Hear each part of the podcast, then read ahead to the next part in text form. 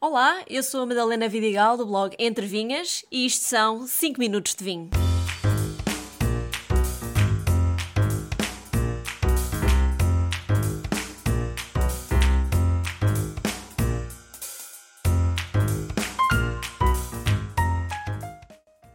Quando alguém me diz não percebo nada de vinho, eu respondo então vai passear, que é como quem diz vai fazer enoturismo. E o vinho que me acompanha hoje é o Arvad, branco da região do Algarve. É feito com Arinto, Sauvignon Blanc e Alvarinho. Um vinho muito fresco e que representa bem a região de onde vem. O aroma é tímido no início, mas depois na boca é bastante cítrico uh, e também com algumas notas vegetais típicas do Sauvignon.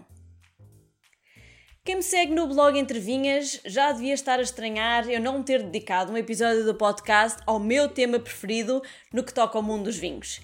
E a verdade é que estes 5 minutos de vinho surgiu justamente pela minha paixão pelo enoturismo. Isto porque percebi que o maior entrave que as pessoas à minha volta encontravam para não fazer enoturismo era perceberem pouco ou nada de vinho. E por isso nasceu o podcast, para vos pôr mais confortável com o tema de vinho. Mas ao fim de tantos episódios, acho que já estou a conseguir atingir esse objetivo. E por isso não resisto a vir agora desmistificar o que é isto do enoturismo. Bom, enoturismo é como o nome indica, turismo de vinhos. Mas apesar do vinho ser o elemento motivador, enoturismo é também conhecer as pessoas que o fazem, as vinhas onde nascem, a paisagem que o rodeia, a comida com que é servido. É no fundo uma cultura muito rica que abrange muitas atrações turísticas para além da prova de vinho. Enoturismo é uma atividade ou uma experiência e não um espaço físico. O tamanho ou estrutura de uma adega não interessa em nada para a prática do enoturismo. Se tiver alojamento, restaurante, wine bar e tudo mais, excelente! Será uma experiência mais longa e mais completa. Se não tiver nada disso, mas por outro lado tiver uma equipa organizada, com tempo e braços abertos para os receber, é tudo o que precisa para ter uma experiência inesquecível. Depois há aquela ideia de que é preciso saber muito de vinho para fazer enoturismo. Mas eu defendo exatamente o contrário. A ideia de que fazer enoturismo é das melhores maneiras para aprender sobre vinho. Claro que saber de vinhos previamente facilita na escolha das regiões ou adegas que queremos visitar, pois já temos as nossas preferências. Mas se não souber nada de vinhos, que melhor maneira de aprender do que provar dentro de uma adega, junto às barricas, acompanhado pelo enólico e olhar para as vinhas? Eu não vejo outra maneira melhor. Há também aquelas pessoas que não fazem enoturismo porque não bebem vinho, seja porque não gostam ou por outras razões pessoais, mas pode na mesma fazer enoturismo, porque apesar de ser claramente um turismo motivado pelo vinho, a cultura do vinho é muito mais do que só a bebida. É a paisagem, é a gastronomia, são as pessoas, é a vida rural. E isso qualquer pessoa pode fazer e usufruir, seja de copo na mão ou não.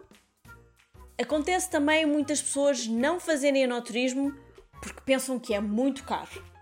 Mas enoturismo pode ser algo tão simples como passar uma tarde a visitar uma adega na vossa região, que vá, tem o custo da gasolina e, e, uma prova de vinhos que pode custar cerca de 10 euros por pessoa, mais ou menos. Mas claro que também pode ser passar um fim de semana numa quinta e dormir nessa herdade, comer nesse sítio, e isso sim já torna o passeio mais dispendioso, mas como em tudo na vida, é uma questão de escolhas e de organização. Depois também há quem pense que não é preciso assim tanto dinheiro para fazer no turismo, mas sim muitos dias.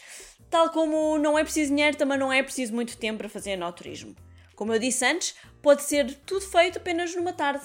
Tudo depende da quantidade de adegas que quer visitar e da distância que essas adegas estão da vossa casa. Penso que é importante, no entanto, explicar que nem todas as adegas têm estrutura ou condições ou vontade para abrir as portas a visitantes. Em muitas adegas, a prioridade é produzir um bom vinho, um vinho de excelência, porque esse é o negócio principal da casa. O enoturismo é um importante complemento ao negócio do vinho e cada vez mais adegas estão a ganhar essa consciência. No entanto, não é obrigatório, nem tem mal nenhum que uma adega ainda não tenha dado esse passo. Por fim, se o vosso problema é não saber que adegas visitar, então podem sempre espreitar o meu site, entrevinhas.com, onde encontram muitas sugestões de adegas a visitar de norte a sul do país e também um pouco por todo o mundo. Agora já não há desculpas. Façam-se à estrada e vão conhecer o mundo através do vinho. Um brinde a todos e até ao próximo episódio.